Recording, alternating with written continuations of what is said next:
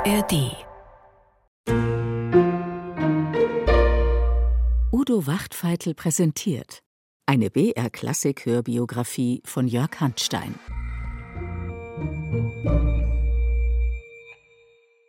Schön, dass Sie dabei sind bei der dritten Folge unserer Wagner-Hörbiografie.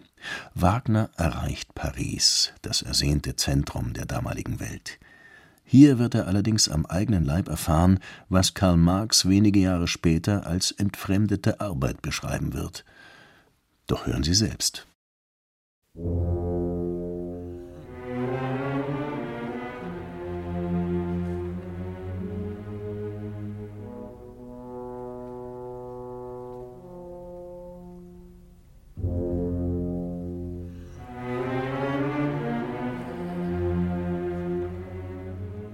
O glücklich der Schiffbrüchige, der im Sturm zugrunde geht. Es genüge zu sagen, dass es nicht Klippen waren, an denen ich scheiterte, nein, es war Sumpf und Morast, in dem ich versank. Dieser Sumpf umgibt aber all die stolzen, glänzenden Kunsttempel, nach denen wir armen Narren mit solcher Inbrunst wallfahrten, als ob in ihnen das Heil der Seelen zu erwerben wäre das Verstrichen sind sieben Jahr. Soll ich sagen, wie es mir ging? Warum? Es ist nur noch zu sagen, dass ich in den Antichambren vor Hunger umkam. Es ist etwas Furchtbares um diese Antichambren, und man wisse, dass es in Paris deren viele, sehr viele gibt. Ein Ende in Paris. So lautet der Titel einer Novelle von Richard Wagner. Es geht um einen deutschen Musiker, der in Paris sein Glück versucht und dafür, nach einer Irrfahrt durch viele Vorzimmer, mit dem Tod bezahlt. Ein Ende in Paris.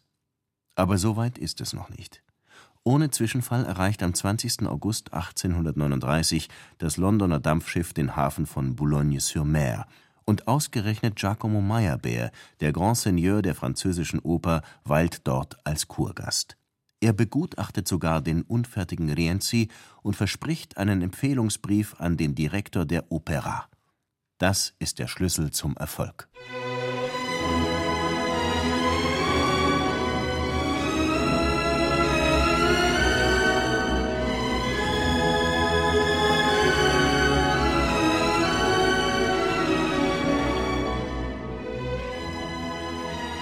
Nun auf nach Paris. Von Norden nähert sich die Postkutsche der Stadt.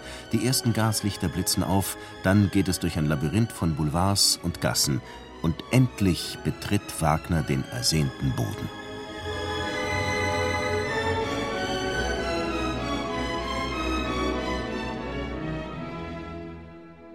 Doch wie eng ist alles.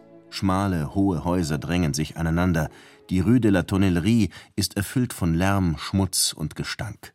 Richard, Minna und ihr großer Hund beziehen ein billiges Hotel. Sie können sich wohl denken, wie ein sensibles Subjekt wie ich sich unter solchen Verhältnissen gebärdete, wie es nach Luft schnappte und sehr traurig wurde. Doch voller Zuversicht macht sich Wagner auf den Weg durch die Vorzimmer. Der Direktor der Oper, Herr Duponchel, empfing mich wirklich in seinem Büro. Er las den Brief Meyerbeers durch ein Glas, welches er sich in das rechte Auge klemmte, und verriet bei dieser Lektüre nicht die mindeste Ergriffenheit. Meyerbeer schreibt viele solcher Empfehlungen. Insofern hat sich ihr Effekt etwas abgenutzt. Höflich wird Wagner aus dem ruhmreichen Institut verabschiedet. Müde und abgehetzt wie fast noch nie zuvor komme ich nach Hause, nachdem ich mich bei der Garcia, bei Jolie, bei Dumasson, Meyerbeer und so weiter herumgeschlagen hatte. Ich bin müde wie ein Hund. Immer wieder zieht Wagner los. Nach seinem direkten Vorstoß in das Heiligtum versucht er es über Hintertüren. Er schreibt Salonlieder für berühmte Sänger. Das wird die Aufmerksamkeit auf ihn lenken und so zu einem Opernauftrag führen. Besonders stolz ist er auf Les Deux Grenadiers nach der Ballade von Heinrich Heine. Doch der berühmte Sänger erklärt das Lied für unbrauchbar. Weil die Marseillaise, an welche ich die Begleitung des Schlusses anklingen ließ, gegenwärtig in Paris nur in Begleitung von Kanonen und Gewehrfeuer auf den Straßen gehört zu werden pflegt.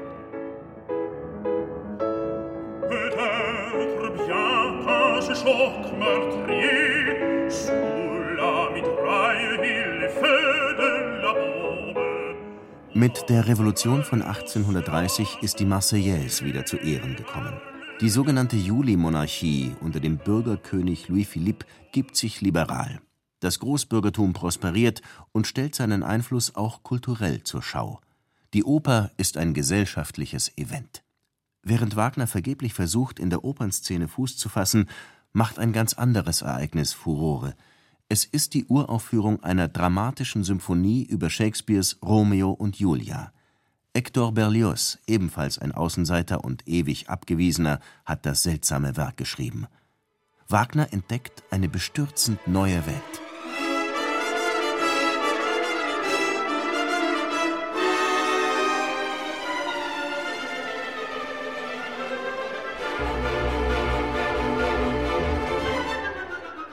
Fantastische Kühnheit und scharfe Präzision, mit welcher hier die gewagtesten Kombinationen wie mit den Händen greifbar auf mich eindrangen, trieben mein eigenes musikalisch-poetisches Empfinden scheu in mein Inneres zurück.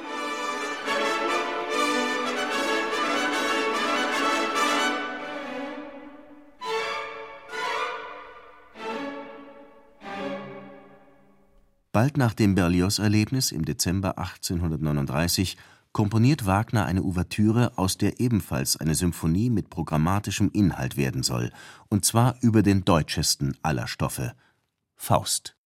Die Ouvertüre zu Faust komponierte ich in meiner Herzensangst unter sehr vielen Zeugenschmerzen.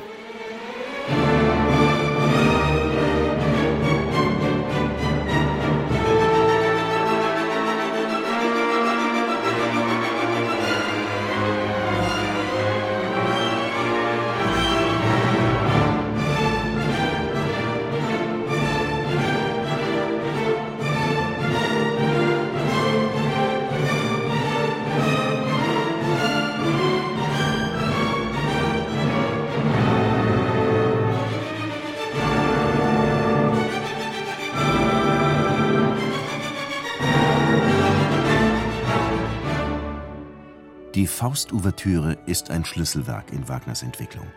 Die Glorie der großen Oper verblasst, sonnenhell erscheint Beethoven. Die neunte Symphonie, gespielt vom glänzenden Orchester des Pariser Conservatoire, erlebt Wagner als eine Art Epiphanie, und sie bleibt ein Fixstern auf seinem Weg zum Kunstwerk der Zukunft. Die Instrumentalmusik verbrüdert sich mit dem dichterischen Wort. Die letzte Sinfonie Beethovens ist die Erlösung der Musik aus ihrem eigensten Elemente heraus zur allgemeinsamen Kunst. Einstweilen jedoch feilt Wagner an seiner Kunst, Geld aufzutreiben. Thomas Mann wird ihn später das Pumpgenie nennen.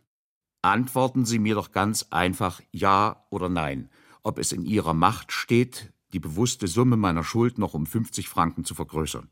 Die Summe selbst würde dann auch gerade rund, oder doch viereckig werden. Ich fühle im Übrigen wohl, dass meine Anfrage etwas an Unverschämtheit grenzt. Indessen, Not lehrt nicht nur beten, sondern auch einen gewissen Grad von Unverschämtheit. So schreibt Wagner im Januar 1840 an seinen Schwager, und einen Monat später, in einem Brief an Meyerbeer, hat er seinen Stil noch verfeinert. Ich strotze von Hilfsbedürftigkeit also will ich rasch die Saiten rauschen und die sehr alte und so sehr bekannte Urmelodie erklingen lassen. Das heißt in wagnerischer Tonart.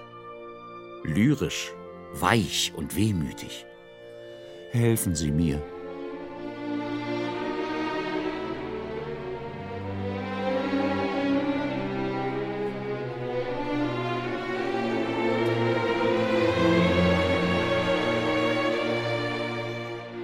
Meyerbeer hilft erneut mit einer Empfehlung. Sie geht an das Théâtre de la Renaissance und ist tatsächlich erfolgreich. Wagners Liebesverbot soll dort in Szene gehen. Mit dieser glanzvollen Aussicht beziehen die Wagners Mitte April eine schöne Wohnung und statten sie, natürlich auf Pump, behaglich aus. Kurz darauf erklärt das Theater seinen Bankrott. Wagner lässt jede Hoffnung auf die große Oper fahren. Vielleicht könnte er wenigstens einen Einakter auf irgendeiner Bühne unterbringen. Der Textentwurf zum Fliegenden Holländer entsteht. Doch so sehr sich Wagner um Einkünfte bemüht, die Not wächst. Herrgott, stehe mir bei. Ich weiß mir nicht mehr zu helfen. Alles, alles, alle letzten Quellen eines Hungernden habe ich erschöpft. Ich Unglücklicher hatte bis jetzt die Menschen leider noch nicht gekannt. Geld. Geld ist das Fluchwort, was alles Edle vernichtet.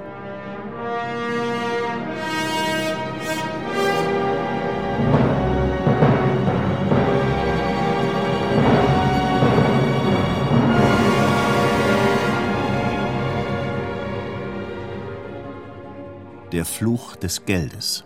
Damit rührt Wagner an ein Thema, das ihn noch beschäftigen wird. Paris bietet dazu reichlich Anschauungsmaterial. Profit wird maximiert. Industrie breitet sich aus. Die Luft ist voller Rauch, Ruß und schädlicher Dämpfe. Wohnviertel verkommen, die Arbeiter leben im Elend. Paris, das ist auch die finstere Stadt.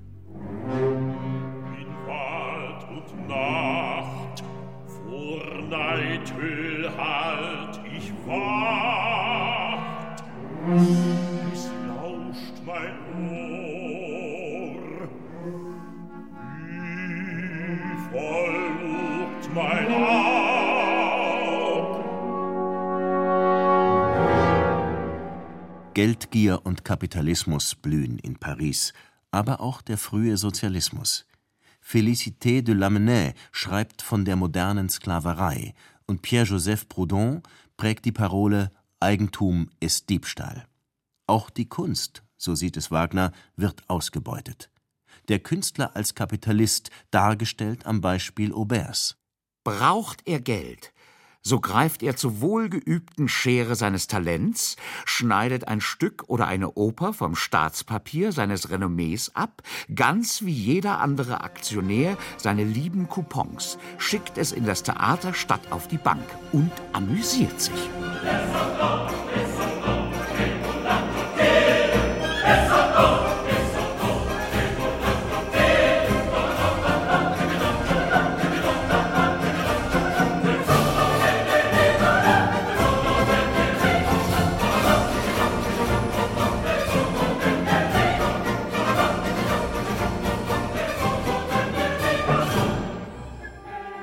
Dieses amüsante Stück stammt jedoch von Wagner selbst. Er hat es für eine Komödie eines gewissen Dumarsan komponiert und es klingt, als habe es ihm Spaß gemacht. Wagner hätte es leicht mit Offenbach aufnehmen können.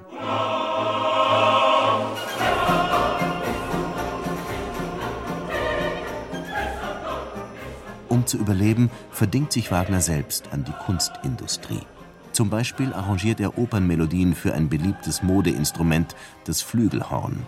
Als Rohstoff dienen 60 Klavierauszüge. Diese durchsuchte ich nun nach geeigneten Melodien, merkte in jedem Bande die aufgefundenen Stellen mit Papierstreifen an und führte mit den Klavierauszügen ein sonderbar konstruiertes Bauwerk um meinen Arbeitstisch auf, um nach möglichster Varietät den melodischen Stoff zur Hand zu haben. Wie er seine eigene Tätigkeit sich entfremdet, so eignet er dem Fremden die ihm nicht eigene Tätigkeit an. Entfremdete Arbeit. Bald schon wird dieser Begriff geprägt, just in Paris. Mit Karl Marx hätte sich Wagner wohl sehr gut verstanden. Es gibt aber auch Lohnarbeit, die ihm gemäß ist. Er setzt auf sein literarisches Talent und schreibt Novellen, eine Pilgerfahrt zu Beethoven und ein Ende in Paris. Es sind glänzende Texte voller Witz, Sarkasmus und Selbstironie. Sie ähneln ein wenig Edea Hoffmanns Musikernovellen, aber So etwas hätte Hoffmann nicht schreiben können. Heinrich Heine gibt sich begeistert. Und Wagner wiederum hat viel vom Meister der spitzen Feder gelernt. Einmal, so erzählt ein gemeinsamer Bekannter, entfacht Heine im Restaurant ein Feuerwerk an witzigen Einfällen. Unter diesem Sprühregen taute auch Wagner auf und betätigte jene ihm eigene Fähigkeit, mitten in Bedrängnis und Not sich die vollkommenste Freiheit, den höchsten Aufschwung des Geistes zu bewahren. Er verstand vortrefflich zu erzählen, hatte das feinste Auge für komische Züge, das schärfste Gehör für die Stimmen der Natur.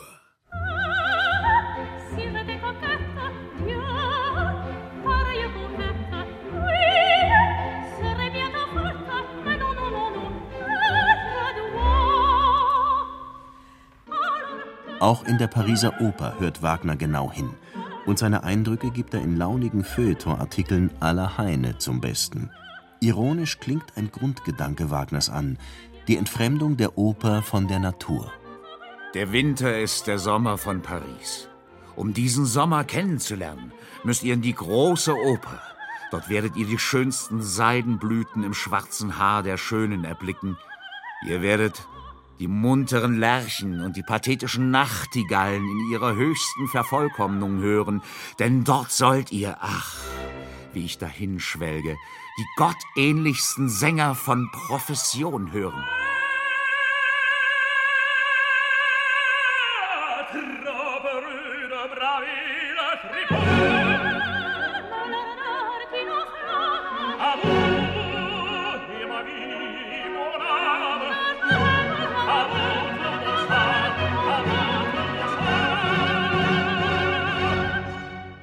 Heute früh hat mich Richard verlassen müssen, um das Schuldgefängnis zu beziehen. Mein armer Mann ist in den Händen eines Deutschen, der mit solcher Hartnäckigkeit gegen ihn verfährt, dass ich durch Erweichung hier auf keine Erlösung rechnen kann. Was kann ich anfangen? Mit meinem Weinen richte ich, arme Verlassene, nichts aus. Sollte es wirklich so mit uns enden? Trotz der schriftstellerischen Erfolge wird die Lage immer verzweifelter wenn auch Richard keineswegs im Schuldturm steckt. Mina greift zu einer Notlüge, um endlich einen Jugendfreund zu erweichen. Im Frühjahr 1841 verlassen die Wagners Paris, die Miete ist untragbar. In Meudon, einem ländlichen Vorort, beziehen sie eine billige, kaum heizbare Sommerwohnung, aber sie bleiben bis tief in den Herbst. Ich habe mich jetzt in meinem Landhaus eingemauert, um den Holländer fertig zu machen. Die Stadt sieht mich nicht eher wieder, bis der fliegt. Die Landluft ist frisch und gediegen. Uns klappern die Zähne.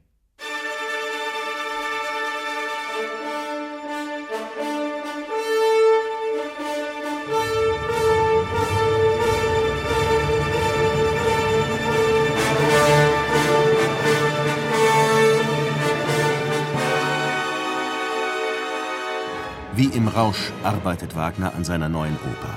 Er ist jetzt ganz in seinem Element. Er glaubt, seinen Stoff direkt aus dem Mythos zu schöpfen. Er sucht nach dem Archetypus, dem Urbild hinter allen Geschichten. So auch in der Sage vom fliegenden Holländer. Ein uralter Zug des menschlichen Wesens spricht sich darin mit herzergreifender Gewalt aus. Dieser Zug ist in seiner allgemeinsten Bedeutung die Sehnsucht nach Ruhe aus Stürmen des Lebens.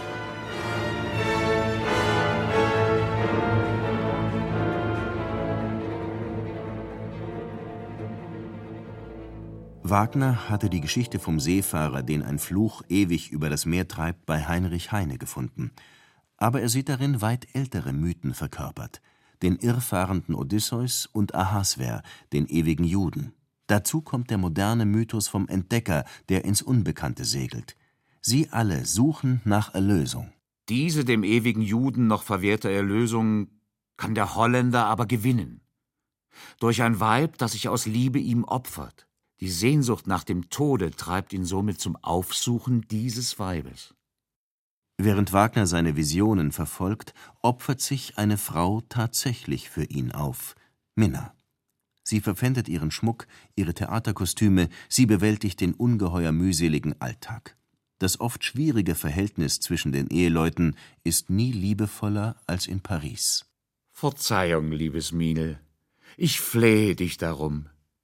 Du bist mein gutes Bienel. Nö, aber nicht mehr brumm. Es ist glaubhaft, was Wagners späterer Bekannter Ferdinand Präger überliefert. In Paris wurde Minna zur wahren Heldin. Sie entwickelte eine Art mütterlicher Autorität, die dem leidenden Kinde imponierte und der er sich vertrauensvoll hingab. Richard ist Minna dafür sehr dankbar. So wie er sich selbst mit dem ruhelosen Holländer identifiziert, So steht hinter der Heldin der Oper ihr Bild. Ihr widmet er den Textentwurf des Holländers. Durch eines Weibes Treu ward er gerettet. Befreit aus hundertjähriger Leiden Joch. Wenn noch so schwer sich Trübsal an mich kettet, bleibt treu mir nur, so lacht das Glück uns noch. Ist Senta also Minna? So weit reicht die Liebe dann doch nicht. Wagner schwebt eher ein Wunschbild vor. Es ist das Weib überhaupt, das noch unvorhandene, ersehnte, geahnte, unendlich weibliche Weib. Ich sage es mit einem Worte heraus. Das Weib der Zukunft.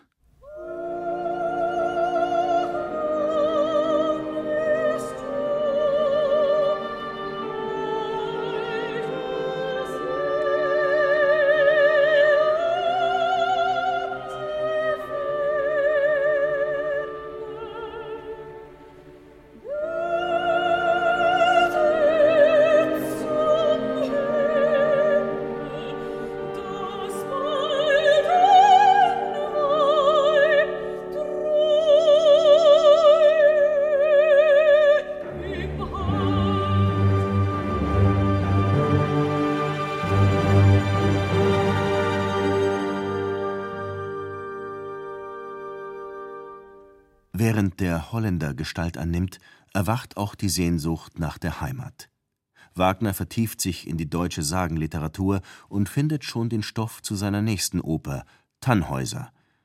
Und inzwischen ist eine sensationelle Nachricht aus Deutschland eingegangen: Der Rienzi wird in Dresden auf die Bühne kommen.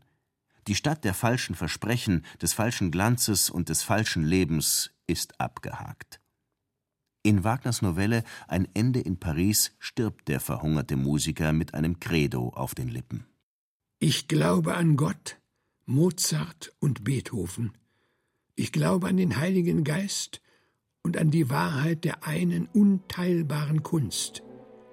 Ich glaube, dass ich auf Erden ein dissonierender Akkord war, der sogleich durch den Tod herrlich aufgelöset werden wird. Ich glaube an ein jüngstes Gericht, das alle diejenigen furchtbar verdammen wird, die es wagten, Wucher mit der hohen keuschen Kunst zu treiben. Ich glaube, dass dagegen ihre treuen Jünger mit dem göttlichen Quell aller Harmonie in Ewigkeit vereint sein werden. Amen.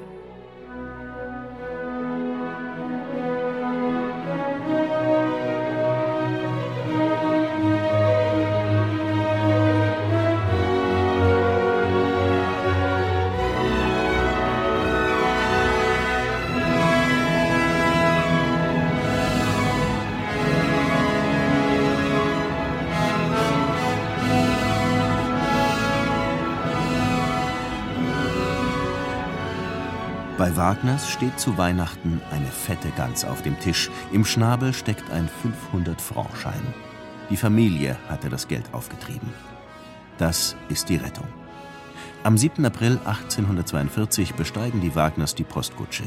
Minna weint vor Abschiedsschmerz.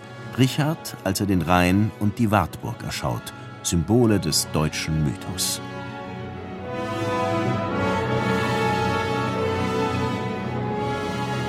Etwas nüchterner resümiert Heinrich Heine.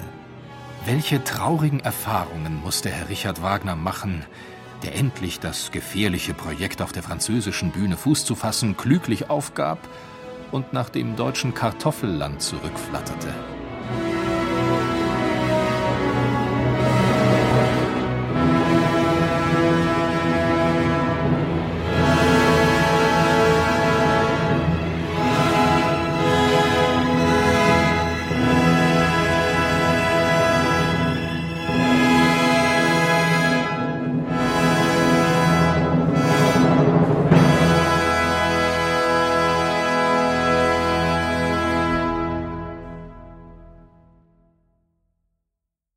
Das Symphonieorchester des Bayerischen Rundfunks unter der Leitung von Maris Jansons. Richard Wagner ist in unserer Hörbiografie übrigens ausschließlich in Originalzitaten präsent, gesprochen von dem 2019 verstorbenen Schauspieler Götz Argus. Paris, die Stadt der falschen Versprechen, ist abgehakt. Nach Dresden lockt Wagner die Semperoper. Und sie stößt ihn zugleich ab. So kehrte mir jetzt das Gefühl, das mich einst von den deutschen Theatern nach Paris getrieben hatte, neu und verstärkt zurück, so dass ich mich sehnsüchtig fragte, was ich denn nur eigentlich ergreifen sollte, um mich zwischen Ekel und Wunsch in dieser sonderbaren Welt zu behaupten. Mit 29 Jahren steht Wagner in Dresden an einem entscheidenden Punkt seines Lebens. Der fliegende Holländer und Tannhäuser erwarten hier ihre Uraufführung. Und Wagner beginnt, sich intensiver mit der deutschen Mythologie zu beschäftigen. Vor meiner Seele baute sich eine Welt von Gestalten auf, die sich so plastisch und urverwandt kenntlich zeigten, dass ich sie deutlich vor mir sah und ihre Sprache hörte. Ich kann den Erfolg auf meine Seelenstimmung nicht anders bezeichnen als mit einer vollständigen Neugeburt. Aber damit sind wir schon mitten in der nächsten Folge. Seien Sie gespannt. Hallo und herzlich willkommen zu Klassik für Klugscheißer, dem schlauesten Podcast von BR Klassik. Ich bin Uli Knapp. Ich bin Lauri Reichert. Schönen guten Tag. Wer diesen Podcast hört, kann mitreden. Es geht um Horrormusik und die Zusammenhänge mit der klassischen Musik. Mir schlottern die Knie. Hat jetzt nicht auch Beethoven mal diese Melodie benutzt? Egal welches Thema, Lauri und Uli prahlen gern mit ihrem Wissen. Doch das ist immer top recherchiert. Also wenn Synästhetiker XY, der Farben hört, zum Beispiel einen Ton vorgespielt bekommt, dann arbeitet bei ihm nicht nur das Hörzentrum, sondern er sieht in dem Moment wirklich was. Das ist auch keine Einbildung, sondern das ist wirklich Realität. Musik ist Musik. Hauptsache gut gemacht. Und der Bonus? Haben wir Playlists zu jeder Folge? Würde ich gerne mal hören kurz. Klassik für Klugscheißer. Ein Podcast mit gutem Wissen, viel Humor und wenig Gehabe. In der ARD-Audiothek und überall, wo es Podcasts gibt.